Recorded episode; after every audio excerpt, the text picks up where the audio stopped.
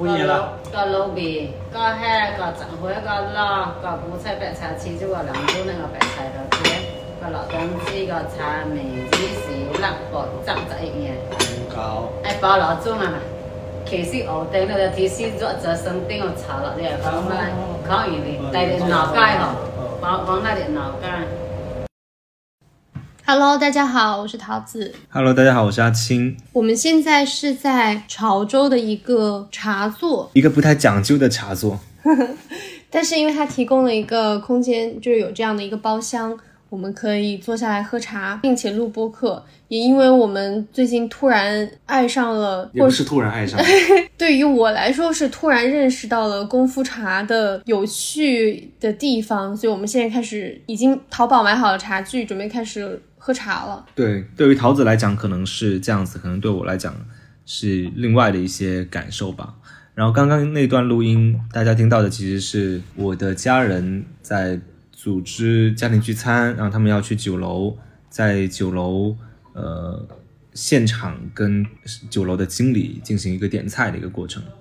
他们在讨论最近有哪些蔬蔬菜是比较应季的，经理可能就会建议说，最近这个蔬菜不太行，你可以炒别的。我们每一次家庭聚餐都会由像我的二舅，他是比较懂吃的，而由他去组织这样的一个局，由他去跟经理点餐，点好菜之后，嗯、再做。这是一个跟大城市还是很不一样的体验，就可能因为大家。直接扫码点单，看到的都是一些标准的菜式，然后像酒店的话，它一般都会有什么八十八百八十八元套餐，就是给你配好的。可能有一些你可以选择，但是不可能说到每个菜你可以定制啊，不要我不要用这个配，我要用那个配，或者哪个比较新鲜，就没有、没那么精细。对，然后我们上次也聊了一期吃嘛，但那一次是在北京录的，也是凭借我们有限的回忆，或者说近几年来去过的一些城市进行一些想象。但这次确实就不一样，我们也想说，哎，在潮州待了一个星期多，然后吃的东西真的是多，非常多，我们吃了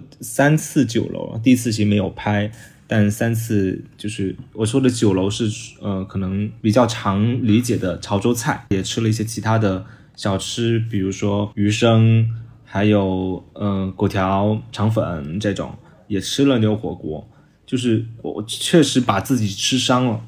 我们今天就是 对我们其实吃到最后几天，发现了喝茶的重要。是迫不得已的一件事情，因为喝茶它会，我不知道有一点消食的功效，就是喝完之后你会觉得饿，然后才有空的肚子去吃下一顿。对，那我们今天就可以按照我们最近吃过的这些，呃，我们按照类别来讲呗。就是因为其实主要是我是游客嘛，所以都是要么是阿青带着我吃，要么是阿青家里人请我们吃酒楼，which 是一个分很有趣的场合。这其中的事情我们在讲，今天就只讲吃的本身。那我想要先，嗯，我们是一个一个的聊呢，还是我先说一下，我觉得什么都是最好吃？我们可以按照天数了，按照天数。可以嗯，我们第一天，我们第一天到了，应该还是先吃的吃的那个肠粉，是是肠粉吗？对，第二天吃的肠。啊，对，因为我们是第一天深夜到，所以没有吃任何东西。第二天早上起来就先吃了一个肠粉。本来我是想带桃子去我经常去的一家肠粉，它也不是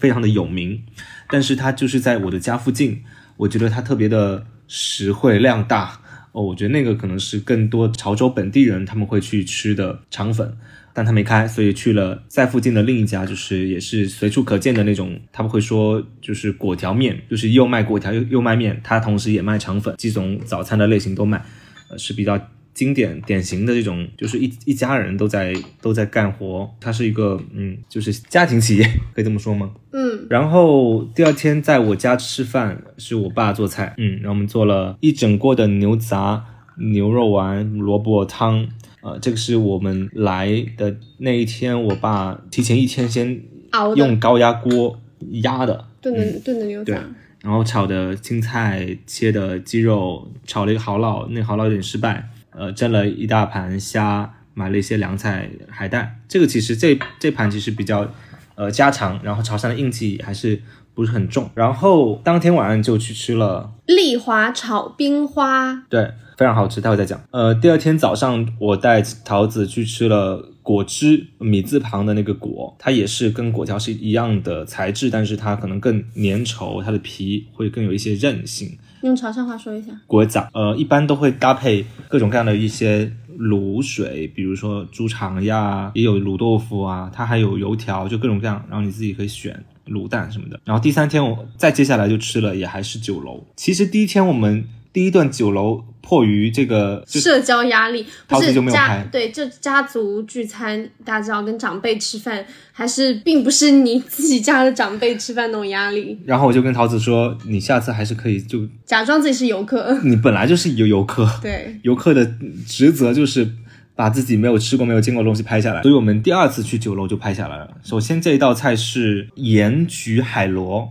然后是呃邻居家的庄园里面养的走地鸡，白切鸡的做法对吧？白切白切的做法，蘸的呃、是稍微有点盐焗，其实不是完全的，不是完全没味道，蘸的是。蘸的是普宁豆酱。然后我觉得这是非常神奇的一点，就是他们去酒楼会自己带菜，因为我们都是自己带酒，就我就已经够了，就是他们自己带一整个菜。呃，自带菜一般是说，首先这个菜酒楼没有，呃，我们一一般会带，就农家自己带了一整一整头鹅，嗯，或者说鸡，可能还会有别的，但是就是这种极个性化的需求，比如说你带来一些特特别的食材，你要让厨厨师去做是 OK 的，然后还是经典的这种大虾，呃，这个是比较传统的潮潮汕家呃家庭聚餐会上的一个硬菜吧。嗯，这个我们也会有，就是酒店的一道，呃，一般都有的大菜就是大虾，嗯对。但是他们的虾真的特别的大，就是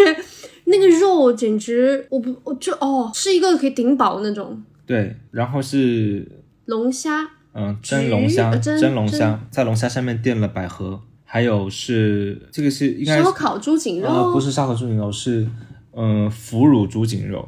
嗯，然后这个是要裹着青菜吃，裹着青菜跟洋葱蘸一点点的呃奶油，哦呃美乃滋不是美乃滋吃，然后是一个炒鲍鱼片，口蘑，我看一下有多少东西，口蘑、菜脯干的那种片切片，然后炒鲍鱼片。你要不要解释一下菜脯是什么？菜脯就是萝卜干，嗯，对，就萝卜干。然后呃，这个是怎么讲呢？就是它是应该叫松，炒五仁，对，炒炒松仁，呃，芦笋百合炒炒松子仁，嗯，没有炒五仁，没有五仁嘛。就这个芦笋确实比我们在北京买的还吃吃的要嫩得多得多，嗯，呃，而且因为它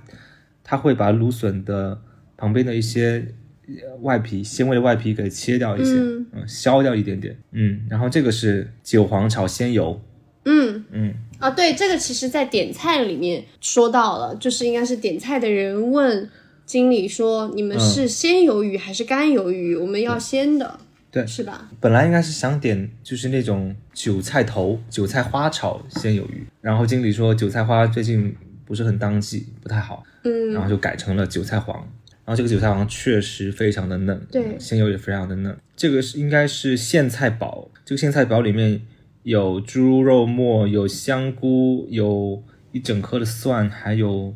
皮蛋，嗯，就是一个韭菜这个我没太吃苋菜煲。你们太吃什么？因为太多了。对。甜品是一个糯米糍，上面撒了黄豆粉，我们叫呃，就是我们一般也叫落汤钱，或者说糯米钱，就是金金钱的钱，因为这个也是可以去呃，就是祭祀祭拜用的。然后我们去了汕头，在汕头吃了父子果条，这个还蛮值得一说的。这是一碗昂贵的，就对于本地人来讲非常昂贵的离非常离谱的果条，就是一一盘以猪肉为材料的猪杂，嗯，对，以猪杂为材料的果条为什么能够卖六十块钱、五十块钱？我们买了，我们三个人吃了两两份，然后吃了一百一。嗯，因为它有，比如说它的配料是有猪肝、有猪板筋、猪脚筋，有木耳，也有猪肉。这个是猪肺吗？猪腰，呃，还有就是猪腰花那个腰花腰啊。对，它的特点是非常的做工非常的精细，并且不腥不骚。对，这个其实田螺姑娘之前上一期播客的时候推荐汕头的美食，她推荐的这一家甚至说是可以专门为了这一家来吃。然后也确实，我们发现这家店好神奇，就本地人不知道。我们认识一个本地的朋友，他完全没有听说过这家店，因 为他对于我们要去吃也保持非常的警惕。然后对于我们吃了之后报的这个价格，他也感到大大惊失色，想说什么时候吃过这么贵的粿条？但是我能理解，就是大家这样很早就要去吃，它是一个没有招牌的很小的店。然后我们呃又接待了就是深圳来的朋友，当天晚上吃了鳝鱼粿条跟呃鱼片汤。这个鳝鱼粿条也是跟前面的那个夫子粿条也都是很贵的，就是我也没有想到鳝鱼口条居然贵到这么一个地步，要五十块钱一碗。呃，但也还行。嗯，后来又是一个酒楼菜单，这个酒楼就是没有没有大人，是我们自己组织的。但也是菜单，也是我爸妈帮忙制定的，也是他们去订的菜。嗯，但是是吃饭的人只有我们和我们的朋友们。应该是香烧香烧墨鱼片，嗯，然后还有一个杂菜，嗯，杂菜煲就是蔬菜杂烩煲啊，里面有有牛肉丸，有鱼丸，有呃新鲜的那种猪，应该是腐竹，有白菜小白菜都很嫩。然后这个是油焖大虾，椒盐油焖虾，应对应该应该像是油椒盐油焖虾，但好像是炸过的。是炸过的，就反正跟川菜的那种油焖大虾不太一样。嗯，然后是桂花鱼，这个清蒸桂花鱼，嗯嗯，这个鱼非常的嫩。还有这个是也是芦笋，然后芦笋炒的是竹笙，芦笋炒竹笙跟百合加了一点点的呃花椒，呃不是青就青椒配色。这个竹笙是鲜的哦，不是干竹笙泡的。对，而且它非常的饱满。然后这个是咸蛋黄焗香瓜，南瓜，嗯，也也可以叫香，就香我们说的香瓜是小一点的，它是有点像贝贝南瓜的那种。对，然后这个是膏蟹，嗯嗯嗯，对，就是一个一个焖的蟹的一个堡，然后在蟹上面垫了很多，在蟹上面铺了很多金不换，也叫叫罗勒叶，嗯，对，然后下面，嗯、就它是一种，也是一种香焖的一种做法。然后就是当地的一些小吃笋果，但是我们应该也都 没很爱吃。笋果看起来特别的像大饺子，但是口感你一吃就知道不一样，因为它是米做的，对，然后里面是笋，对，然后是甜点，山药，啊不是山药，不是山山药。姜薯，姜山药薯是山药，嗯原来姜薯就是山药。对，但可能呃有大山药跟小山药，你今天吃的想吃的应该是大的那种。嗯，这个是呃白果白果菊姜薯，嗯，我撒了一些白芝麻，还有就是蚝烙，这个蚝烙炒的比我我爸那个成功，这个蚝烙就是很成型，但我们也没有吃完，因为太多了。然后就是炒青菜，嗯我们所有人，我们俩，我们好几个人拿起来一吃，说，嗯，这个芥蓝好好好嫩，嗯就发现是油菜，就没有见过杆儿这么粗、这么嫩的油菜。嗯，然后回到家里做饭，回到家里吃饭，呃，我妈用了前天在酒楼吃剩的芋泥炸了一个，炸了一个，就自己又炸炸了一遍芋泥，然后加了应该加了南瓜一起炸呢，就是用对吃剩的芋泥加南瓜炸炸炸了一个芋泥，然后炒的韭菜呃韭菜炒笋韭丝，菜花，对，然后用的就是也是当地的青椒炒了鲜油，还有一锅耗儿鱼汤，对。这四川叫耗儿鱼，不知道你们叫什么？对，我们就叫的干喝猪仔鱼，竹夹鱼，竹有点是竹夹鱼还是猪仔鱼，反正就是它小小的，然后它就吃一个吃一个新鲜，吃个嫩，然后糖醋排骨，这个糖醋排骨我之前在北京想做过，后来我发现做不出来，呃，我们我跟桃子观摩了我爸做这个糖醋排骨，我才我们才发现秘诀到底是什么，一个是说这个排骨要炸炸过之后，对，第二个是要下巨量的糖。对我们整个吓到了，它是一罐白砂糖拿起来，感觉整罐都全部倒进去了，形成就是一座白砂糖山。那那那一罐那一罐里面还剩了一半半不到嘛，对差不多，我觉得有个两百毫升。可能有可能有一两百毫升，对，嗯一两百克。但是我觉得吃起来，就大家饭桌上大家都说啊有点甜，就好像有点下多了，但我觉得还蛮好吃的。嗯，然后炒空心菜，还有这个晚上去吃饭鱼吃生，牛肉火锅之前，大家先吃了鱼生。对，还有就是牛火锅了。牛火锅居然放在最后一天，这非常的不游客。好了，这个报菜名真的是非常的、非常的、非常的久，久到我们我们花了十几分钟报菜名。我这个好的，那这么多，桃子你最喜欢的是？炒冰花。我其实带很多的朋友去潮州吃，也都是对炒冰花会印象很深刻。炒冰花这个东西，其实哦，我们刚还没有讲另外一个吃的东西，就是水果汁。呃，这个水果汁就很普普通通水果汁是吧？但它跟炒冰花，我觉得它们的共同的呃亮点是，它很多都是用的本地的水果，然后本地的有一些水水果确实还蛮好吃的，但也不一定全都是本地的，但它确实这个质感质量就跟我们在北京吃到的完全不一样。因为我们去的也是最火的两家嘛，像这个炒冰是丽华炒冰，不管是在游客最多那几天的半夜十二点，还是在游客的走掉以后的半夜十二点，它都是要排队的。然后果汁冰也是最红的一家，叫老电影院花姨果汁冰。哦，这是水果汁，他们叫果汁冰。他们都是我觉得可以用料用最好的，因为哪怕你买比较好的水果，你也不会烂，因为你知道肯定卖得完。对，所以我觉得这是一种保证吧。然后也就是因为这个新鲜和水果好，所以水那个果味儿特别浓。因为大家我不知道有没有吃过莲雾和杨桃这两种东西，在我以前的印象都是没味道，它就是水水的味道。但是这边呃一次是在甘草水果，就水果上撒一种甜的甘甘草汁，那也是一种吃法。在那个里面吃了莲雾，那你莲雾的颜色，我以前吃的是粉红色，这次看到的是红色的，它颜色要深很多，而且有味道，就是不是说更甜，它就是味道要浓很多。所以把这些东西放在炒冰里面，炒冰我们上一期讲了是怎么做的，然后放在那个榨汁里面，它就是好吃，就是特别的香。因为我回忆了一下，在北京喝果汁儿，唉，就是水味，就是它就是那个果水果本身味道就不好，然后它就要加很多的糖，所以我在别的地方是很不爱吃现榨果汁的，但是这一次就是狠狠爱上。对，然后 炒冰花，它最好吃的一点是，因为它没有加水，所以你点的不同的水果做成的炒冰花，它的它的口感跟它的性状都会不太一样。比如说你点的是芒果的，那你的炒冰花可能会更细腻一点；如果你点的是菠萝，那可能会带一点点那种菠萝的有一些纤维的，或者说利利口的那种感觉。如果你点的是椰子。对椰子会很脆会很脆很薄。很薄，因为它其实呃它本身还是得再加一些其他的水，所以它更接近于就是说雪糕。如果你点的是牛油果，那它会变得有点很又很香又很稠。然后很神奇，我以为他们那个就是炒冰、炒水果冰而已，嗯，但是它会配一些配料，而且这个配料我我我没有看出来规律哦，但反正是不一样的。比如说我点西瓜冰或者芒果冰，它里面会加呃鲜的西瓜块儿，然后会加那个那个脆的东西是什么？嗯、脆的是炸，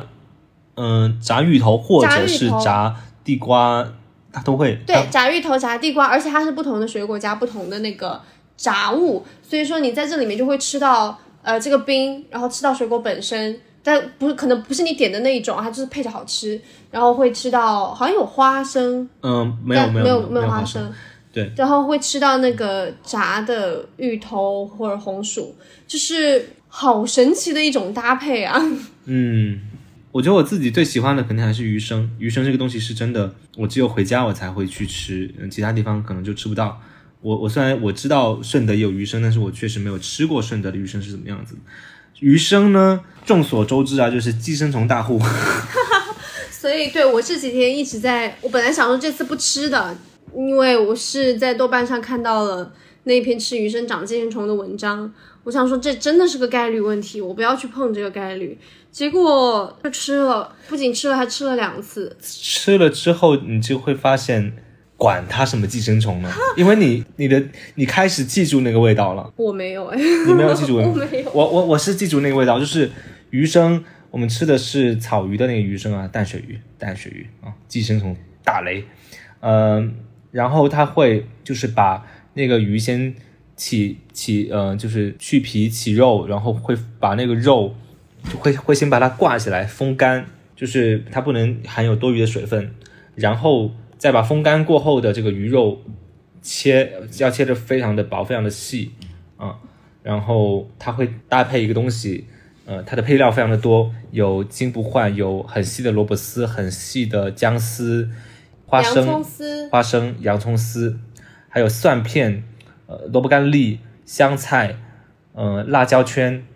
最后可能还有一些李子李就是给你吃完鱼生，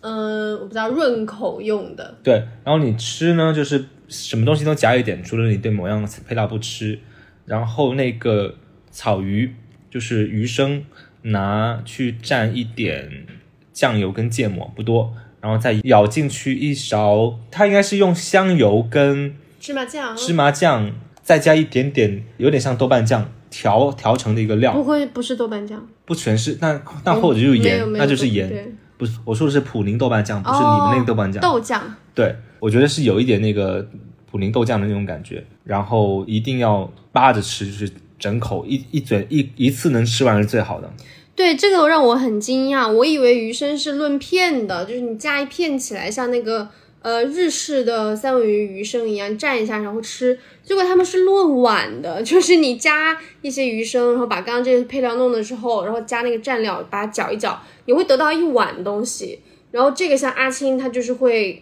一口闷，对，以一种狼饿狼扑食的方式暴风吸入，然后我就很我我有点不理解这种吃法。我觉得这样你怎么吃得到鱼本来的味道呢？嗯不是混在全部混在一起了吗？不是吃鱼本来的味道，而是吃它们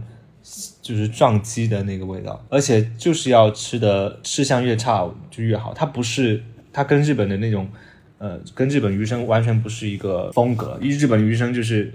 我吃的很很优雅，然后要品鉴那个鱼本身的这个味道。但潮州这个鱼生不是，如果你我如果我只吃那个鱼生的话，它还是会有点单调，因为它的鱼的那个质感也并不是说非常有弹性。但它跟跟刚刚说的这么多的配料放在一起，然后浇上那个调料之后，那个鱼肉它就会被其他的衬托出来，它是最软的那个东西，其他都是。嗯，有点硬脆的。对，硬脆的，然后就是这这么多的这种口味的东西都在你的嘴里，然后就狂嚼，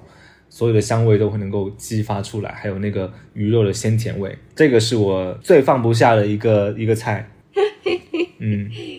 然后呃，我们可以说说酒楼菜，或者是说说小吃，看你。小吃的话，我也还不是充分能理解，这个也是我今天想要说的重点之一。因为潮汕菜的一个大特点，其实就是吃吃食材，食材要好，要新鲜，然后要处理的精细。可是我有一点吃不出来，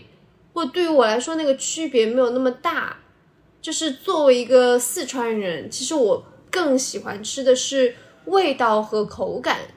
比如说像我上一期说的干腰合炒，吃的是那个肉的嫩脆和它那个一锅下去的带点泡椒的略酸的辣味。所以当我碰到，比如说这个蟹它很好，或者是呃像果条里面吃牛肉、牛杂，我就会想说，他们好像没有融在一起，就是这个果条和这个牛肉。它并不是一种味道，然后这个碗底好像也没有什么特别的味道，我就很我就很困惑，我不知道我在吃什么。你说的是哪个牛肉？哪一次吃的？就每一次吧，比如说，你看我们现在在看那一张果汁的图片，就是这牛肉不是果汁，这是果条，这是粿哦，这是果条。就比如说它里面有鱼丸，那我觉得鱼丸就是鱼丸它自己，然后这个肉饼就是肉饼它自己，所以我觉得它们放在一起就像是一种没有辣味的麻辣烫，或者是不是米粉味的米粉，里面加了很多的料。那父子果条你也会有这样的感觉吗？有啊，就是因为它里面不是有各种猪杂，呃，都处理的很好，然后腰花、猪肝、脚板筋，我在吃他们个人的时候，我都会觉得还我还是会有一点惊喜，就比如说那个脚板筋处理的非常的，他把那个脂肪肉全部去掉，嗯，然后它烫出来就很嫩很脆。然后那个猪腰也是一点骚味都没有，因为果条它是清汤或骨头汤，就一般腰花你是要去就是用很蛮还蛮重的那个调料味道，它才会相得益彰。可是这个猪腰在清汤里面，它也完全没有异味，然后我觉得是好吃的，这个确实是我没见过的。但是我就不理解说为什么要把这些东西放在一起。我觉得你刚刚举的，我觉得果条是可能是另外一回事儿，因为像果条的话，你如果没钱少的话呢，你就钱少的脂肪，你可能就只下呃猪肉，嗯那可能是没有你说的那种问题。嗯但你你要吃呃更多配料的话，它就会下更多，但是它不会下一个调一个统一的一个汤底去盖住这些配料，要不然的话，对于对于潮汕人来讲的话，可能就意义是什么呢？对，这是对于你们来说意义就是要吃这个新鲜的肉。但是我想了一下对比，因为其实果条就果这个东西就是米制品嘛，那果条其实有点相当于河粉，然后他们也吃米粉啊，就是这种米制的所有各种主食。可是他们的重心不是在这个主食。对于我来说，如果我是在四川吃米粉的话，我会希望这个米粉的味道是对的，就是它的汤是我喜欢的那种汤的味道。然后它的粉是我喜欢的那种粗细和弹性。那这个时候只要再来一点肥肠，提供一个提供一点肉和肉的香味，我觉得就够了。就是我主要是为了吃那个带汤的粉。嗯，哦，对，完全是完全是不一样。再比如说，我们之前去呃云南吃过桥米线，不不没有吃过桥米线，去云南吃米线，然后嗯、在建水的时候，就它一大碗粉是占主要的，然后它的料可能不会是一个主角，或者说它的它的料不是肉，它的料都是给这个汤增加不同的味道和口感的。对，我觉得这个就是跟嗯、潮汕有很大的关系，因为呃，就这里的自然资源相对会比较丰富，呃，并不是说它是有无限量的，而是说它的品种会比较多，大家能够获取到的不一样的食材会比较多。然后又因为这里的土地资源，就是虽然品种多，但是无法供给那么多的人，呃，所以它还是非常的农耕农耕社会的那种，就很精细化的一个做法。然后这个精细化会影响到它的呃其他的一些作业，比如说木雕是非常精细的，比如说瓷陶瓷某一些会做的非常的精细，追求精细化。然后吃这个也是，哪怕是一碗果条，它也要放不同的不同的料。就按照你够吃多少钱来分，我觉得父子果条是一个非常典型的一个一个代表，就是在果条里面，我是第一次吃到这个，我也是被惊艳到了。就是它每一样的食材的处理都处理的非常的好，并且它有一个可能是它的某一个招牌的一个食材，就是那个板筋或者说脚筋都有。板筋肉我不知道大家应该都吃过，就是牛板筋对它它是猪猪板筋 我，知道我想的有是小有一时候那个些有一些。但它就是有会起一大片的筋，然后这个筋呢，呃，中间是筋，左右两边都各有一层薄薄的肉跟薄薄的脂脂肪。我我第一天呃，我们去吃父子果条的时候，发现到了其实一十一点多，十一点出头，但也要排大概三呃半小时的队。然后等到我们吃上的时候，后面来的人都已经要排四十五分钟，或者说一个小时，并且我们去到的时候没有果条了。他不是排队进店，他不是因为座位坐不下，它是因为你现在点了之后，等到他把你那碗做出来，要等四十五分钟，因为它处理的非常的慢。对它每处理一碗，它都有自己的一个时时间的预估。我发现，就它处理这个板筋的时间是最长的。就我刚刚说，它是两边都有脂肪跟跟呃脂肪跟肉，我就看它用刀在轻轻的刮掉这个筋筋上面的脂肪跟肉。我以为这个脂肪跟肉是要吃的，结果这个是不要的。我们要吃的是被剔除掉脂肪跟肉的那一条那一片筋，然后再把它分成若干条，然后再焯。然后这个筋的质感、口感就就你一咬呢，它是有一点弹性的，但是它的那个筋呢又带有一些胶质的感觉。那个胶质是你把肉跟跟脂肪剔除掉，它还是会有一点点的那种，嗯、可能是残留的那种残留在筋上面的这种物质。我们几个人去吃都非常的惊喜。我们吃完，老板说就是只剩下板筋没有脚筋了，因为都已经卖完了。隔壁桌大哥他还提前订了脚筋，嗯，对，就这种的这种食材，你要么就我不知道，可能最早一开门就去，要么你就要提前打电话跟他说我要吃那个脚筋你，帮我留一份。对，然后这家店也是没有招牌的，就是我们嗯、呃导航之后走到一个巷子里面，我们路过了一个小小的一个窗口，结果发现哎怎么没有？我然后我然后我我就说哎是不是这儿？他确实在做过条。对，然后我我我当时觉得怎么可能？因为它上面的那个招牌写的是某某地产，我想说这个不是吧？结果发现这就真的就是他，而且并不是那种故意做的很神秘，想要招游客的那种网红店，它是已经开了三四十年，名字叫父子果条，是因为以前是爸爸在做，现在是儿子在做，所以要去的人。要么就是你从各种隐蔽的渠道得知了有这样的一家店，要么你就是真的老客熟客。像我们隔壁家，我们隔壁那一桌的大哥，就是他说他每周都来，啊、每周都来，天呐！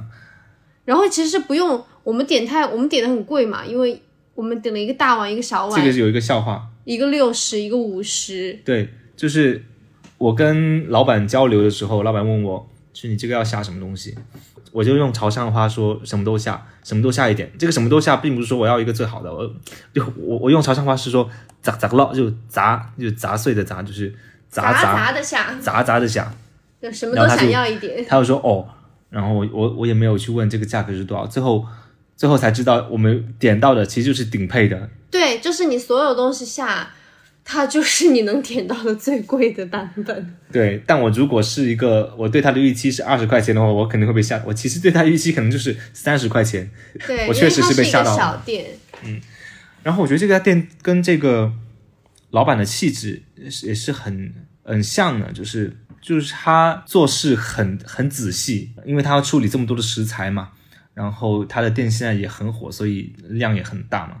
每一次就是有一些其他的顾客在他来处理食材的时候问他还要多久，他就就是说三十五分钟，然后再下一个问他就是说四十分钟，再下一个他就说大概一个小时。然后这些顾客好像都并不是新顾客，所以他们都知道，呃，这家店就是这么火。他们就说好，那我先帮呃交代一下我要我要做什么，然后我待会再过来。所以我觉得这个是一个很神奇的事情，就这种东西是在好像我们只在日本日本那种寿司或者会听到，而而在其实在，在潮汕就在汕头也有这样的一家小店，我觉得还是挺值得一去的。我还有一个很喜欢吃的东西是酒席上的甜品，因为都很好吃。因为我其实一直觉得潮汕菜这个品类，就是你去，因为他们常常都会去酒店吃，这是让我感到惊讶的。因为在成都、四川，大家也会去酒店吃饭，然后去酒店吃，其实就会吃到那些不同于大家一般刻板印象的菜，就不辣的菜，甚至。有的就会偏官府菜嘛，偏传统老菜，就会有一些很精细的，像开水白菜，就用大家去网上搜一下，也能看到那种视复刻的视频，就用各种高汤，然后把什么肉煮成肉糜，然后又过过筛，最后用一碗看起来是清汤，其实无比鲜甜的这个汤来煮白菜的开水白菜，就这个东西我们也有。但是它不在我们的日常里面，然后去一般的酒席可能都不会有这道菜啊。但是就这样去酒席的话，就是这个菜本身也我们也不是那么的在意，所以我就觉得，就可能我们是为了有这样的一个场合，比如说过年了要请大家吃饭，如果自己不想在家里做的话，就去酒席包一桌。那我们可能更会，照我家是更会看说，哦，这个是八百八十八一桌，一千二百八十八一桌，然后大概。能吃多少个人是这样去看的，不会像他们一样很仔细的说这个菜是不是当季，要不要换成别的来搭配。所以我觉得这是蛮大的一个不同，也是潮汕之所以是美食城市的一个特点，就大家真的很 care 吃这件事情，以至于追求比较高，以至于酒店菜成为生活日常的一部分。以至于人人都是美食家，就是虽然我听不懂，但是有时候会让阿青给我翻译。就每顿饭基本上吃到后半，大家就开始点评今天的每一道菜怎么样，就海鲜新不新鲜。然后我还目睹了，呃，他们跟酒店经理交涉，也不是交涉，聊天的现场，就是经理会先来打个招呼，然后等到快吃完的时候，经理会来敬酒，然后他们就这样，就是跟经理搭着肩说，哎，你这个菜怎么怎么样，那个菜怎么怎么样，然后经理就会如果说表扬他，他就感谢；如果是说哪个菜不好，他就说，哎，不好意思，什么之类的。嗯，对，这样说到酒楼，就是我们开始，就我之前我在上一期应该也有讲过，就是潮州菜在外面很贵，我可能当时只是觉得说潮州菜可能做的很精细吧，但现在我我发现，呃，它之所以在外面很贵，呃，以至于说我其实没有怎么去吃过潮州菜，但我在家里面经常吃的这种酒楼，其实它它就是潮州菜的一个原因，是因为新鲜真的是太贵了。新鲜这个事情太难了，就是在潮潮汕本地去吃这种潮汕菜，或者说去酒楼里面吃的话，这种新鲜的食材还是比较容易获得，因为它就在这儿，你只要找到好的这种渠道，然后每天早上去去逛市去进货就行，然后大家也会被养出了这个嘴，就这个嘴就被养刁了，对，所以呃，为什么新鲜是？新鲜这个东西，它不是一下子就能够，呃，吃出来的，吃出来，或者说它不是一下子就能够被没有吃过潮汕菜的人接受，是因为嘴还没养刁。就是这个这个刁不是在于说我要吃调味的方面，或者说在某些做法，而是说这个食材本身的那个味道。因为食物，我们一桌菜这个食物的量种类可能就是有就几十上百种。你如果要再把配料算上的话，它就更多了。就每一种食物，它本身的那个那个质感、质地，呃，它的味道、香气都不一样。然后潮汕，因为它就是坐拥在这样的一个地方，它有这么多的这种不同的作物，慢慢养成了这种很刁的做法，就追求新鲜。我为了追求新鲜，我我我会不会让我的味道去抢过这些食材本身的那个味道？所以，不管是在果条，还是说在酒楼里面，就食材本身它是主角，所以我们会更希望说，比如说做那个龙虾、海鲜这种东西，会想要更多是清蒸、清蒸龙虾。这个东西如果不新鲜，我觉得没有一个真正的潮汕人会喜欢吃麻小 麻辣小龙虾。对，就如果这个东西不新鲜，我一清蒸出来，我一吃就知道了。但是如果它不太新鲜，我加很重的调味料。它可能还是能吃，但可能嘴刁的人他能够吃得出来，那所以就会有清蒸龙虾，然后清蒸大虾，又有就清蒸鱼，就这些东西都是吃它本来的那个东西，它本来的那个味道。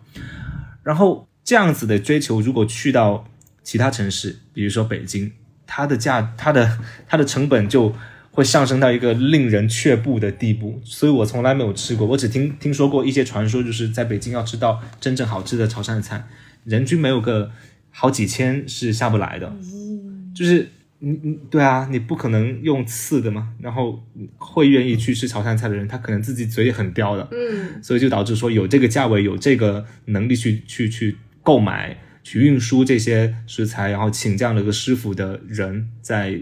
大城市是很难的。这就导致。其实这整个酒席我都觉得好吃啦，我也大概能知道说是是好的东西，嗯，但是整个酒席给我真正留下印象，然后让我觉得很好吃的就是甜品，因为它的味道是甜的，这是一个已经存在我的品味觉记忆、味觉系统中的味道，然后我也能吃出来它的口感，比如说我最喜欢的一个甜品是。嗯，山药麦片就是山药，应该是裹了一层什么粉去炸，所以它的外壳是脆的，但里面还是山药的那个绵软。然后在，呃，我不知道麦片是怎么粘上去的，是因为是糖吧？裹裹上去的，裹上了一层麦片，然后就好好吃，我整个爆吃。然后芋泥南瓜也好好吃，芋泥就是非常绵软的泥。然后里面放了很多的南瓜，可这个南瓜也是专门处理过的。他们在席上也在讨论说这个南瓜是怎么做的，这就是潮汕人，他们会讨论每一道菜的做法。嗯，然后就有不同意见，有人说是拿蜂蜜腌制的，有人说是拿糖水煮的。但是看它那个样子，就是它每一块南瓜上面的这个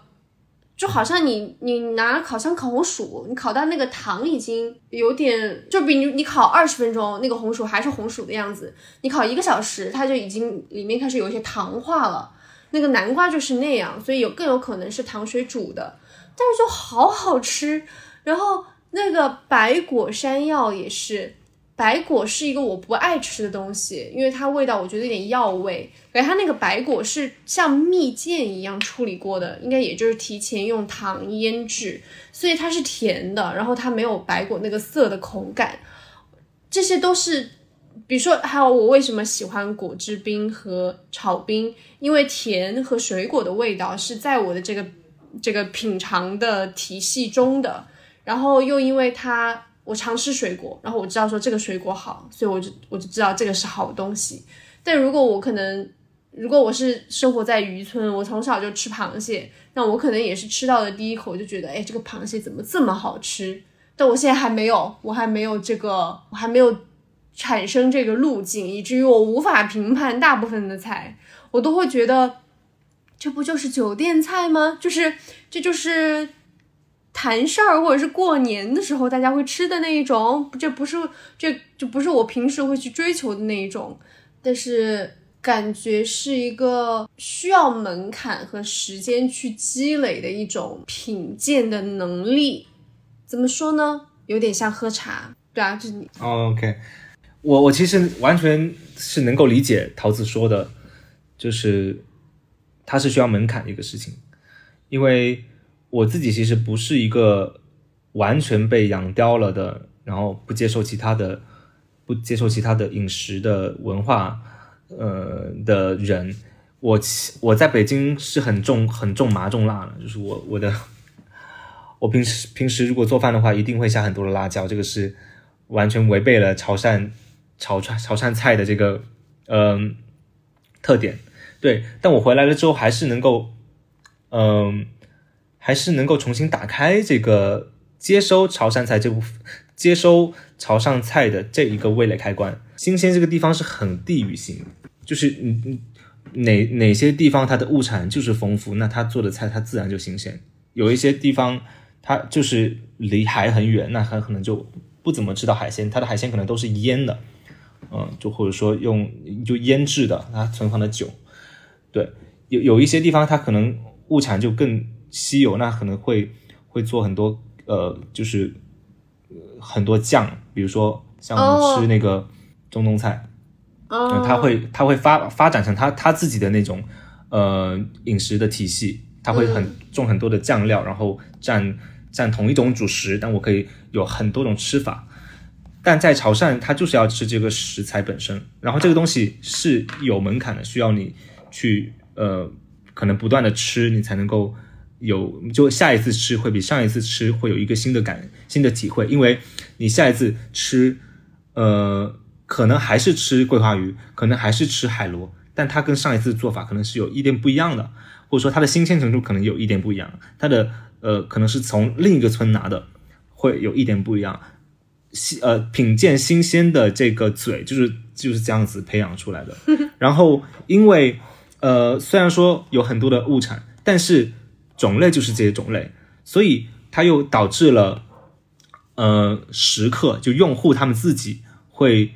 会去会去不断的进行进行品鉴，因为他们可能有比较高的聚餐的聚餐或者说请客的这种频率。然后酒楼呢，就不同的酒楼它又会有不同的厨师长，他们会在这种呃虽然很多但是还是有限的这种种类上，他会想尽办法去做新的花样，那么就形成了。两种就是一种就是，呃，潮汕菜它形成了这种搭配均匀的这种菜品的搭配，就是我们一场，呃，一场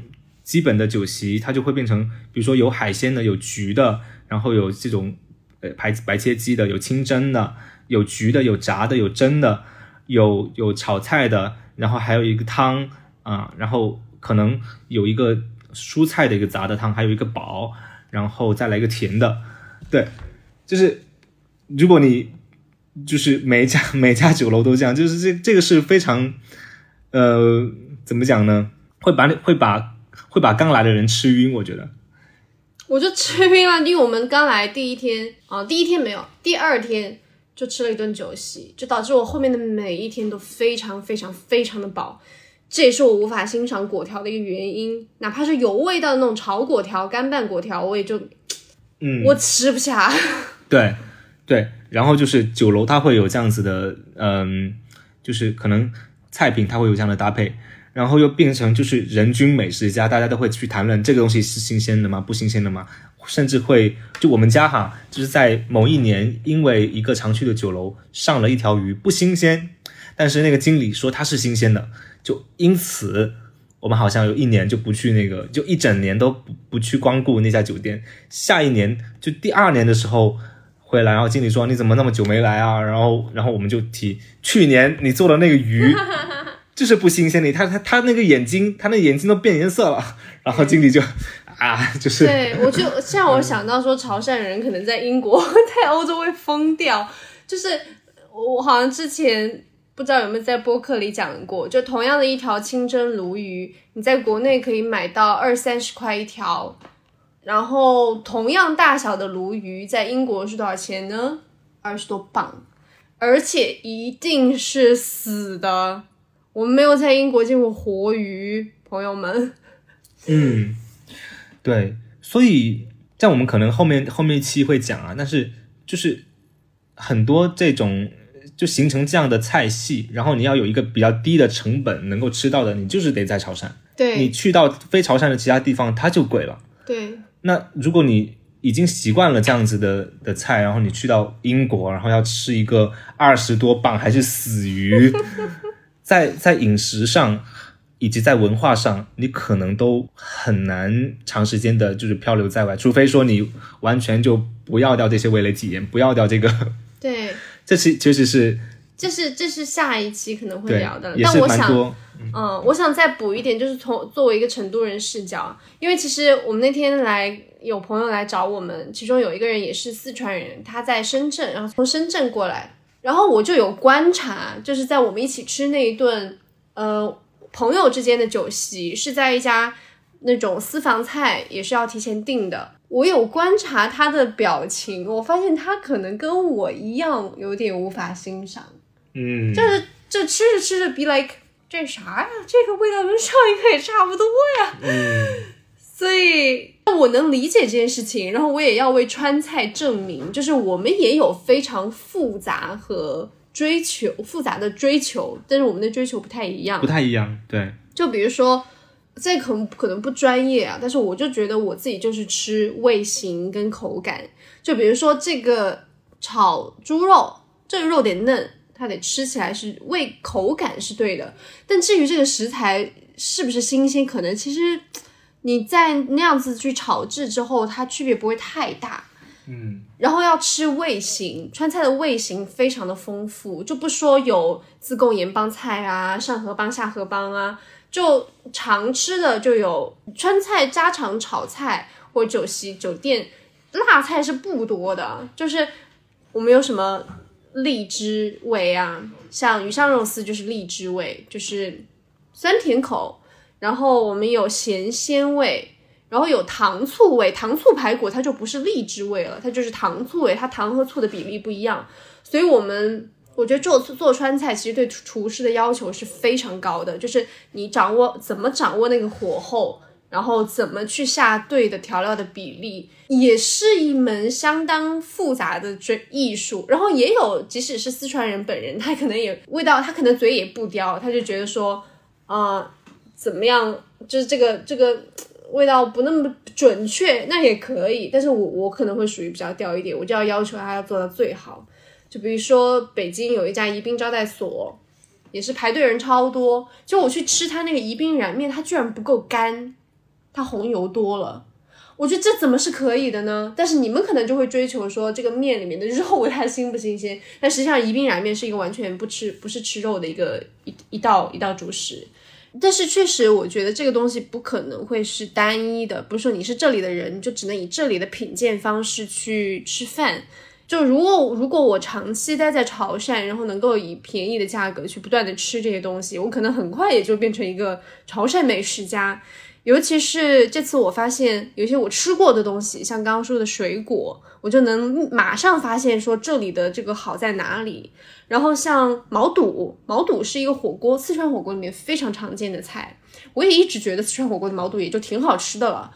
但是这一次我们吃牛肉火锅，里面也放了鲜的毛肚。四川火锅大部分毛肚都是冷冻的哦，但是这个是鲜的。下去烫了起来之后，我马上就知道，我的天呐，这个太好吃了！就那个鲜嫩的感觉是完全不一样的。对，鲜嫩，并且它有一定的嚼劲，但是又不是那种很韧的那种那那种感觉。对，就是你吃得出来，你一吃就知道它不是它不是冷冻解冻的，它是新鲜的。然后甚至连牛肉火锅一个很小的细节都能看出来，潮汕人是不那么重味道的，因为。他们的牛肉火锅是没有碗料的，因为在其他地方都会像火锅店一样给你摆一个自助台，你自己去调海鲜。我我一般会用海鲜酱油加辣椒圈，加一点沙茶酱，加香菜，然后这样子把那个牛肉放在里面一裹，它会整个变成酱油味嘛？那我就会觉得很好吃。可是昨天晚上吃牛肉火锅，我发现他们没有这个东西，他们是每个人有两个小碟。一个碟子里面是辣椒酱，一个碟子里面是沙茶酱，就这样小小的蘸一下，因为你蘸多了它就过咸。我们就是要因为要吃牛肉的那个对那个那个口感跟它的味道，所以尽量少蘸。对，蘸一点点沙茶酱就就很够了。但其实我在北京吃牛火锅的时候，我会自己调一碗很厚的，呃，一碗很厚的酱。或者也或者另一碗可能就是一点点的酱油加辣椒圈，对，是因为不新鲜吗？嗯，不是，是我在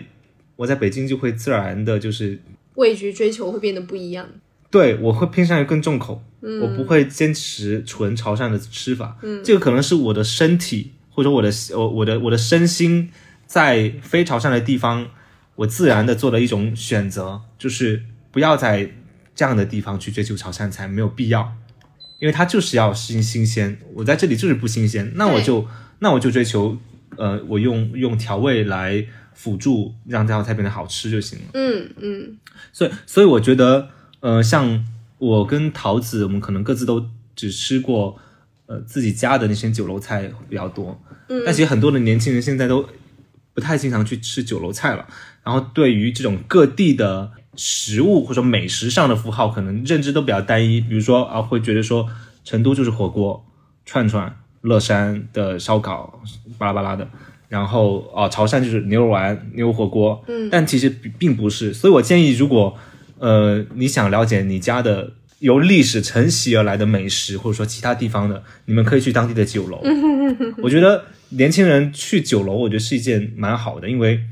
酒楼它里面的菜是。相较于，比如说单一的某一个菜品，或者说被自媒体或营销，呃，被营销营销话语所推出来的一个一种单品，它会更能够反映你的当地的一个饮食文化。我不同意耶，对我来说，我的追求永远就是吃遍四川所有地方的小吃。真的吗？对，四川的酒楼菜不好吗？我没有感觉，因为我觉得酒楼菜，酒楼菜就是属于不重味型的那种了，因为。成都有，就四川有官府菜嘛，像我刚刚说的开水白菜就属于官府菜。这些官府菜可能就是那些有钱的人，他们可以追求好一点的食材，像就就是一大锅的鸡呀、牛骨啊、猪骨，就这么拿去熬，熬完之后一点儿肉都不吃，这不是平民吃得起的哦。所以他们会有那样的一个系统。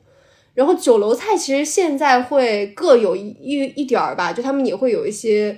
呃高档的做法。然后也会有开口水鸡啊、飞机肺片、麻辣牛麻辣牛肉什么这之类的，也会有这些菜。我觉得川菜的生机就是在于它的各种小吃，嗯，而且它每一个地方都很不一样。比如说米粉，绵阳米粉不一样，广元米粉哦，绵阳米粉、南充米粉、成都米粉都不一样。我就选我最爱吃的那种。然后像我爸的老家就南部县有一种东西叫肥肠干饭，就是。酸菜干饭，然后肥肠是跟白萝卜、海带一起在清汤，但是应该是有点卤水的清汤里面去煮，就是这些东西，我觉得是无可替代，它也没有办法被其他的菜系或者说融合到酒店菜里面的。对，那我确实可能还这个还是比较独属于潮汕的一个体验。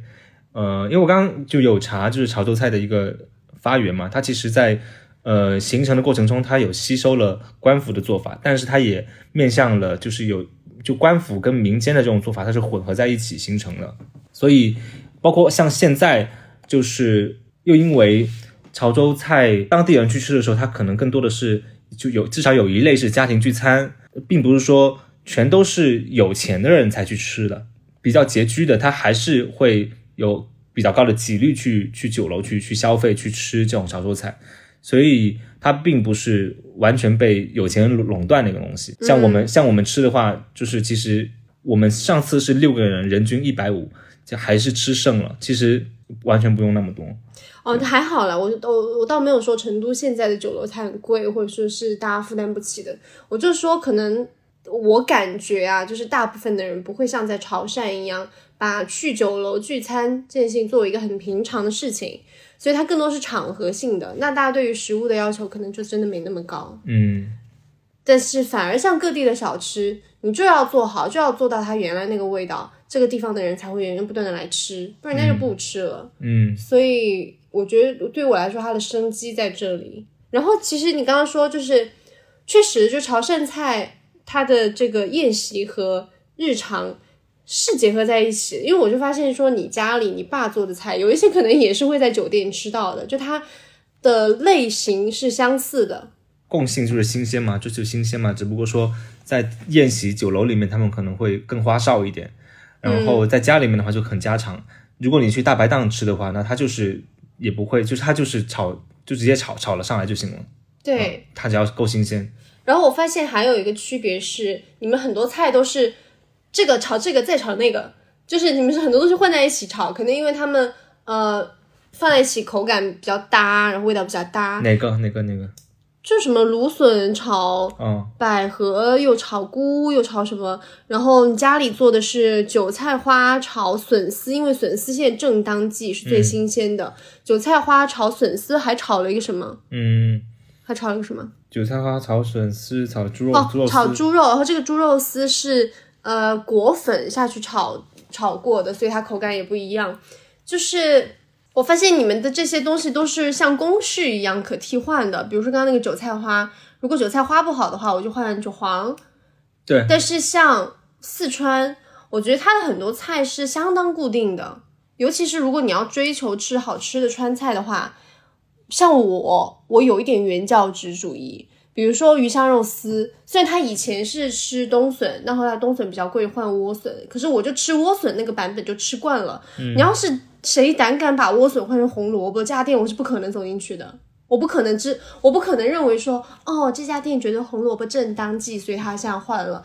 就不对，那完全不对，因为我们要吃那个味道，莴笋的那个味道跟口感是红萝卜绝无可能代替的。然后包括水煮牛肉，如果我就是上网搜视频，我发现说啊，比较好的或比较正统的搭配是下面放那个，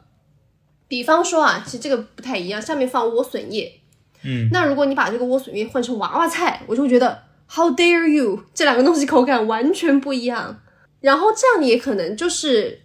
跟我们不那么注重食材的新鲜是有关系的，因为可能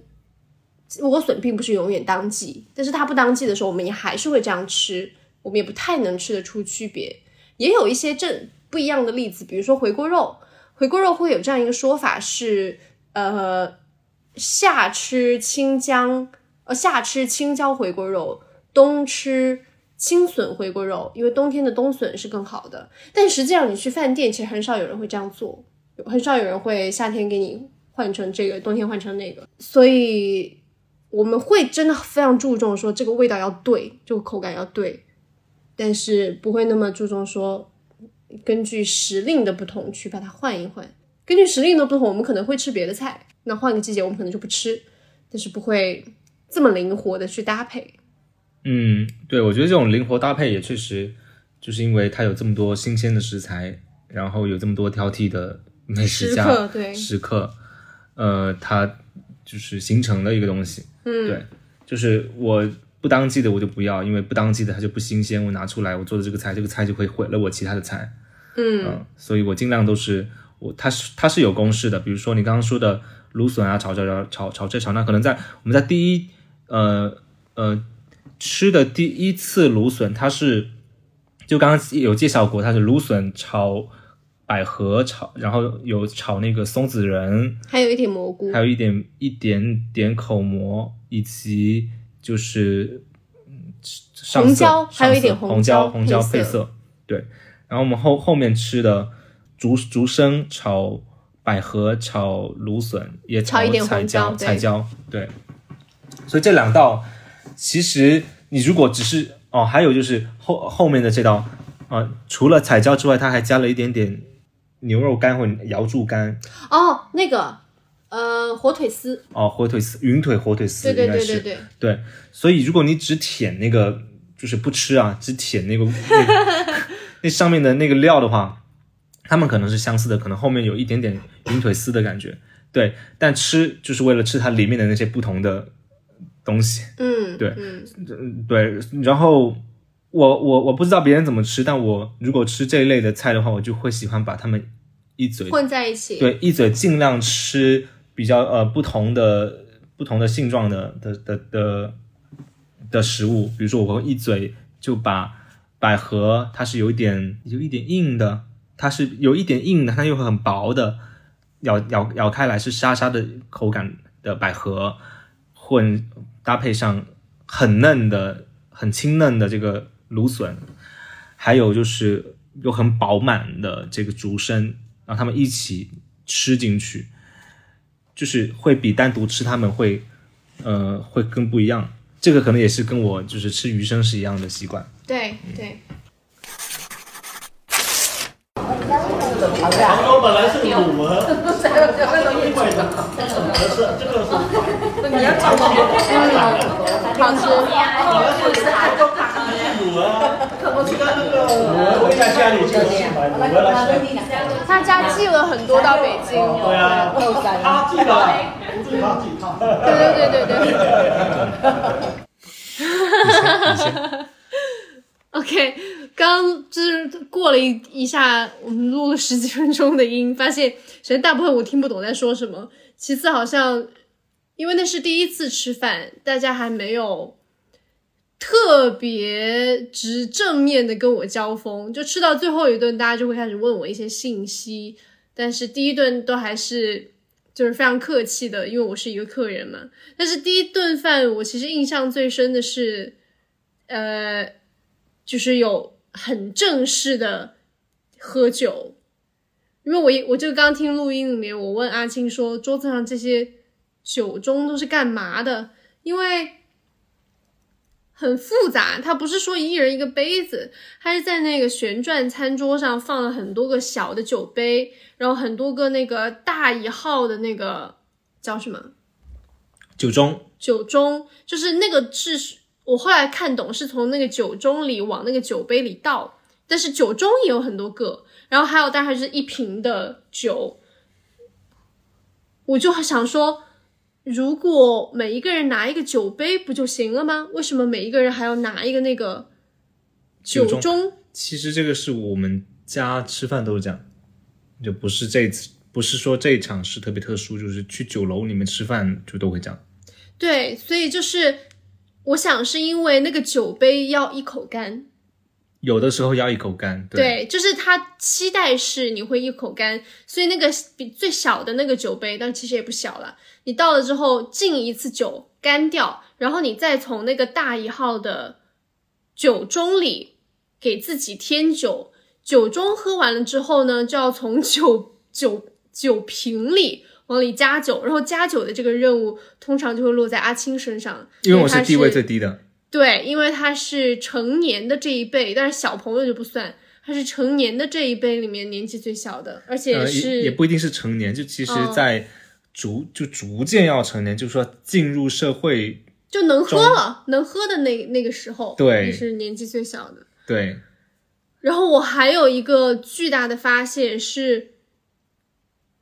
事后我跟阿青讲，他居然还没有特别意识到的，就是酒桌上的那个座位啊，其实非常的讲究。因为我自己是知道说吃这种人比较多的聚餐，其实座位会有一点讲究，所以我迟迟没有坐。但是阿青做了一件事情，他把我的包放在了一个位置上，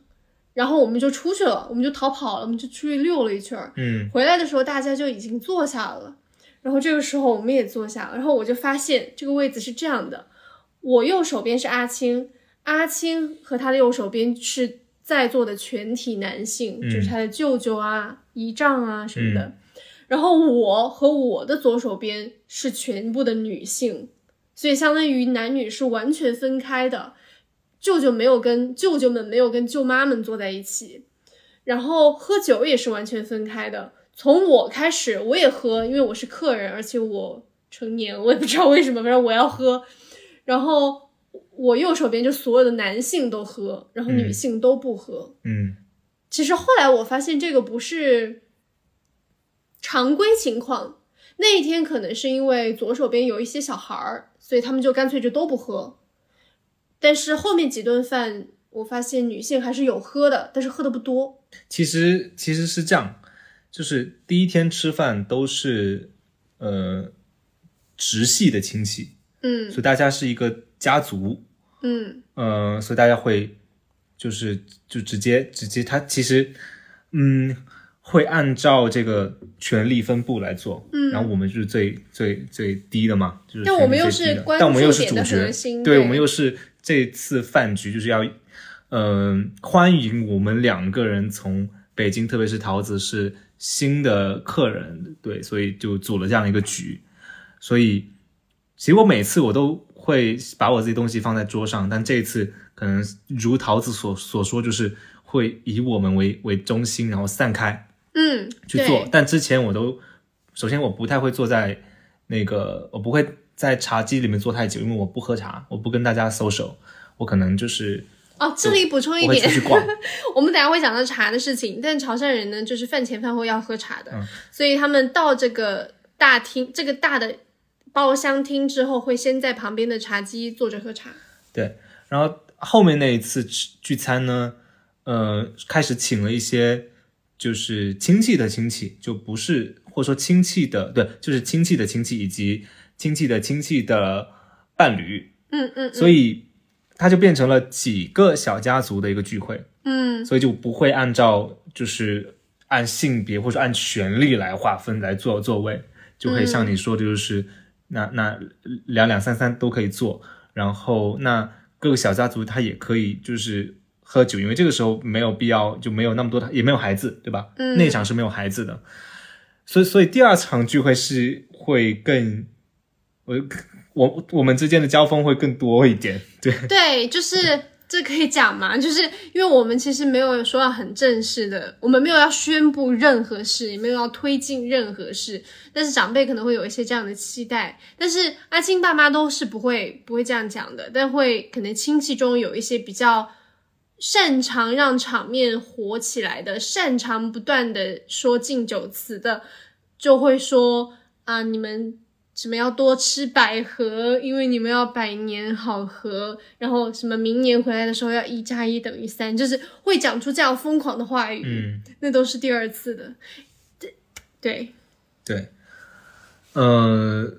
哦，讲回第一次，我有一点要补充，就是还是敬敬酒这件事情，刚刚没说完。嗯哼，我发现它真的很正式，是在于我手上有一个酒杯，有一个酒盅，可是我不敢在没有敬酒的时候喝酒。这个跟我在成都的体验是非常不一样的。我不会啊，我哪怕参与过的最正式的那种场合，大家也还是自己会喝，只是说偶尔会大家举杯一起。但是因为你们把敬酒这件事情搞得很正式，所以就是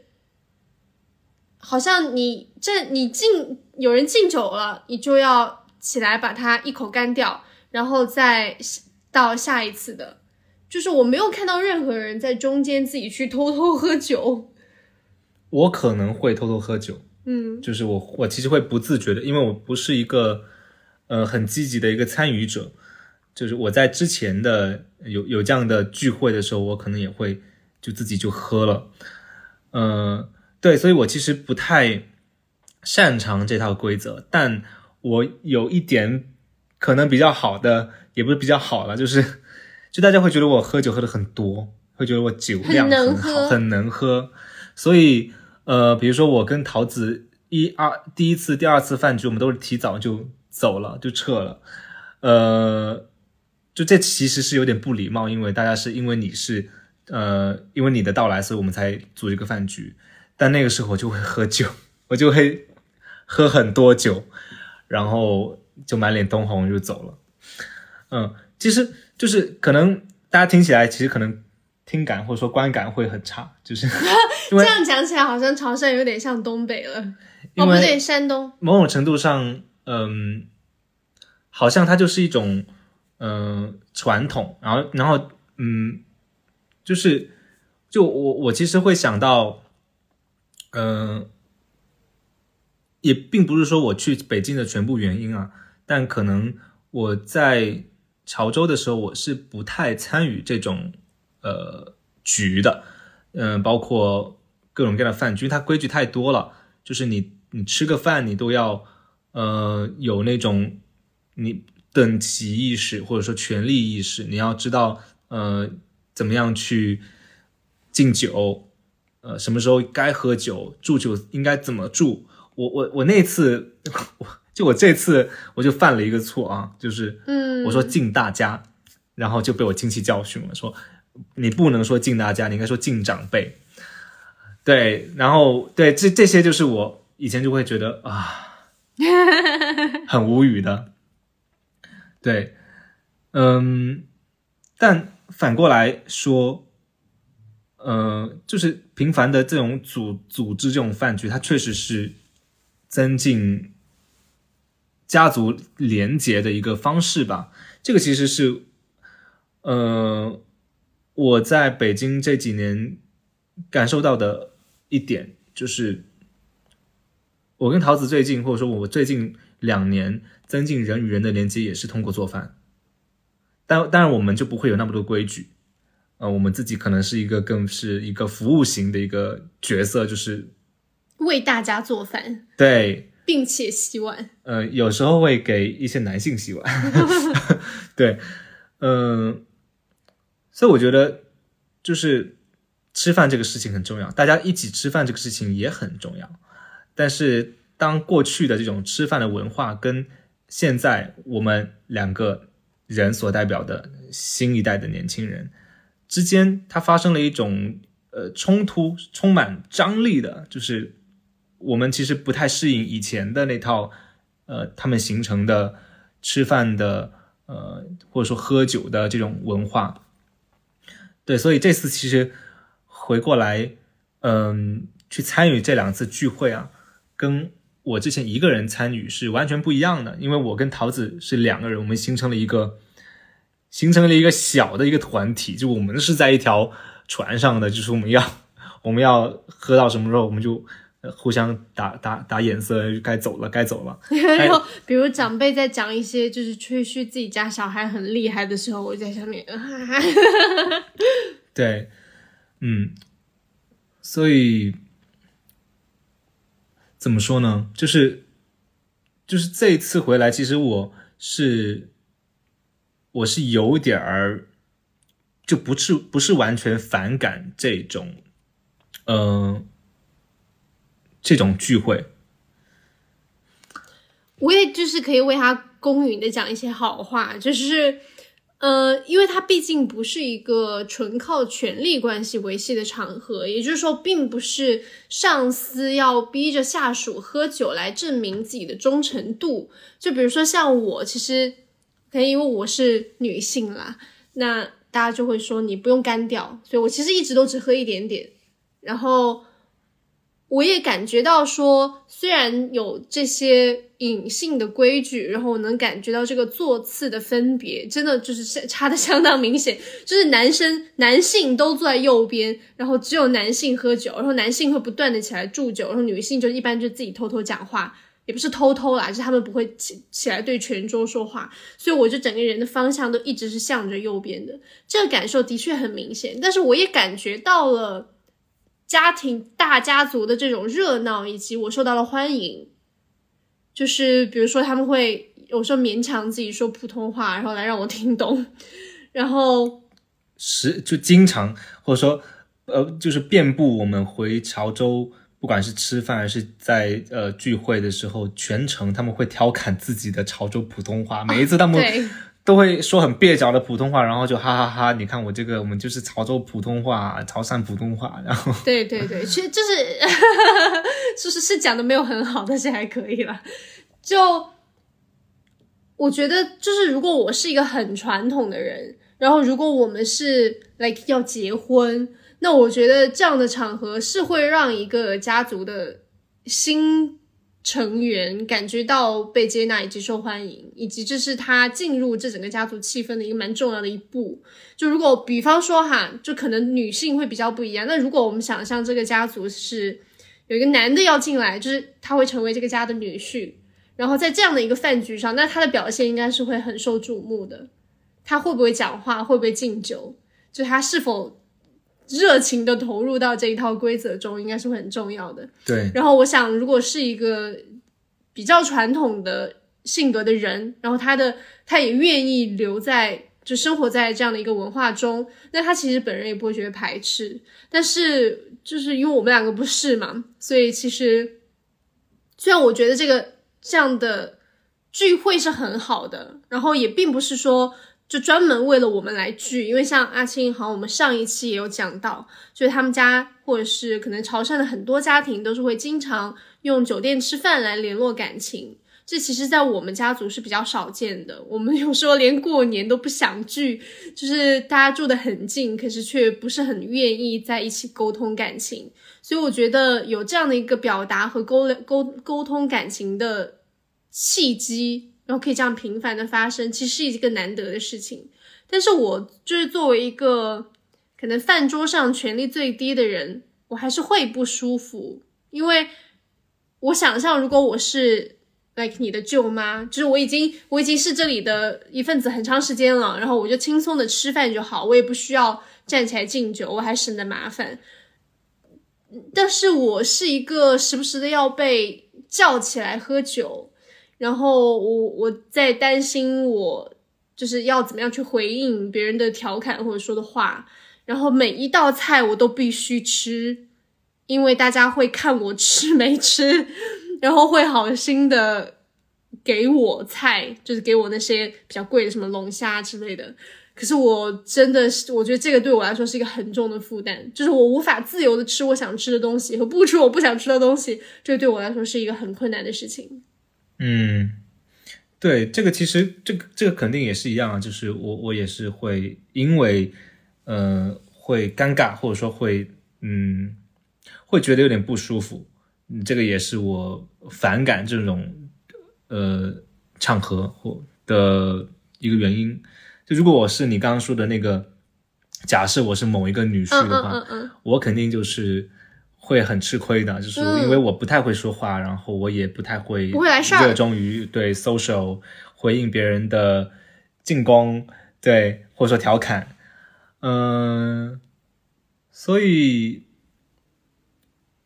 我我好像更多的是把，就我在之前更多的是把我自己摆在一个观看者、一个观众的一个角度，因为。就是这这一个这个圆桌，它真的就是一个小舞台，然后你可以看到不同人的一个不同角色，然后有一些很活跃，有一些会会就是比如说比如说我爸就是会被调侃，然后对我会我会以这样子的呃这样子的一个转换这样的一个视角，就我不是一个积极的参与者，我是一个旁观，然后吃吃东西。但这次不一样，这次我无法旁观，因为 对，因为我们是那个中心点焦点。对，嗯，但其实我这次回来确实是有感受到一些，嗯，怎么说呢？就会会感觉到这种，嗯，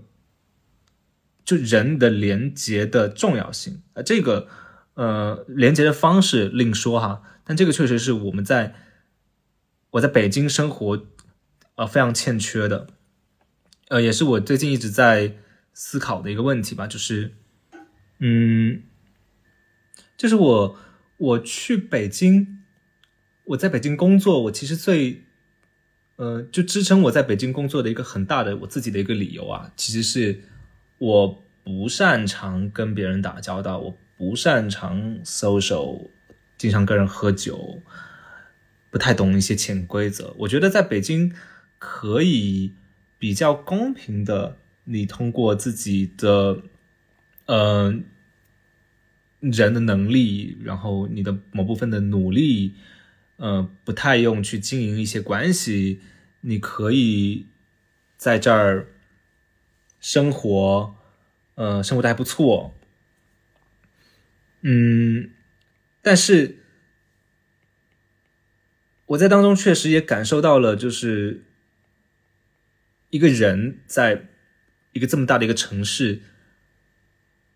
被原子化的那个过程，以及我自己对他的一个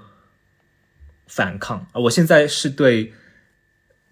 在北京工作生活是感觉到失望的。我不知道，先说到这儿吧，待会儿可以再回来。还有一个很实际的点，就是就这种嗯，这种就是我这私下就是可能我跟桃子私下想吐槽的一个共同点，就是这种这聚餐的这种酒桌的氛围风格，它当然可以让这个氛围很好，然后呃，好像大家都热热闹闹的，但是它会让我们无法品尝美食，这个是非常呃很要命的一点，因为菜太多了，然后它是一个大转盘，就每每样都会吃一点，吃一点，吃一点，然后呃，你你没吃的话，大家会叫你吃，呃，有有的菜剩多的话，你会去吃，最后就导致每个菜都吃的很快，又吃的很多，我们其实不太能够体验到那个菜本身它到底有什么好的，它它好在哪儿？有对，就是品尝的时间太短了，对，可能要等你成为这个体系中有经验的议员，你才能够像我刚刚说的，like 你的某一个舅妈，她就可以很轻松的享受所有的美食，因为这对她来说就是一个普通的吃饭的场合而已。只是因为我们太小辈，以及又在一个特殊的情况。如果你是一个小朋友，你也可以享受；但你是这个状态，你就会进入那个体系中。嗯，好吧，反正哎，那就是其实酒席这件事情后面还有非常多，就是，like 家族之间是家一个家族之内，它的成员是怎么样连接起来，怎么样聚拢在一起，以及社会到底是就是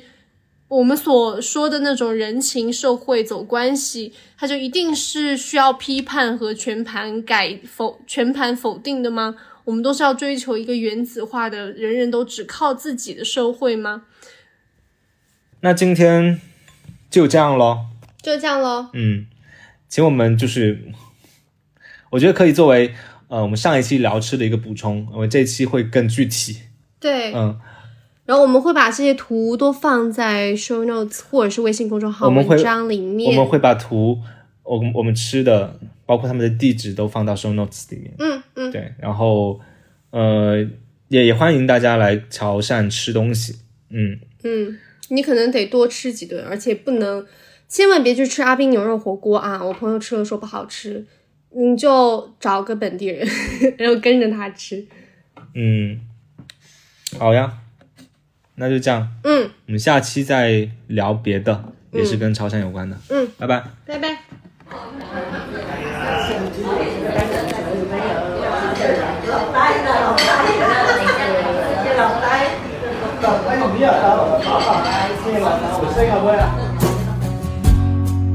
風氣速散漫，你啦啦啦，拍雲點，起來轉順帆。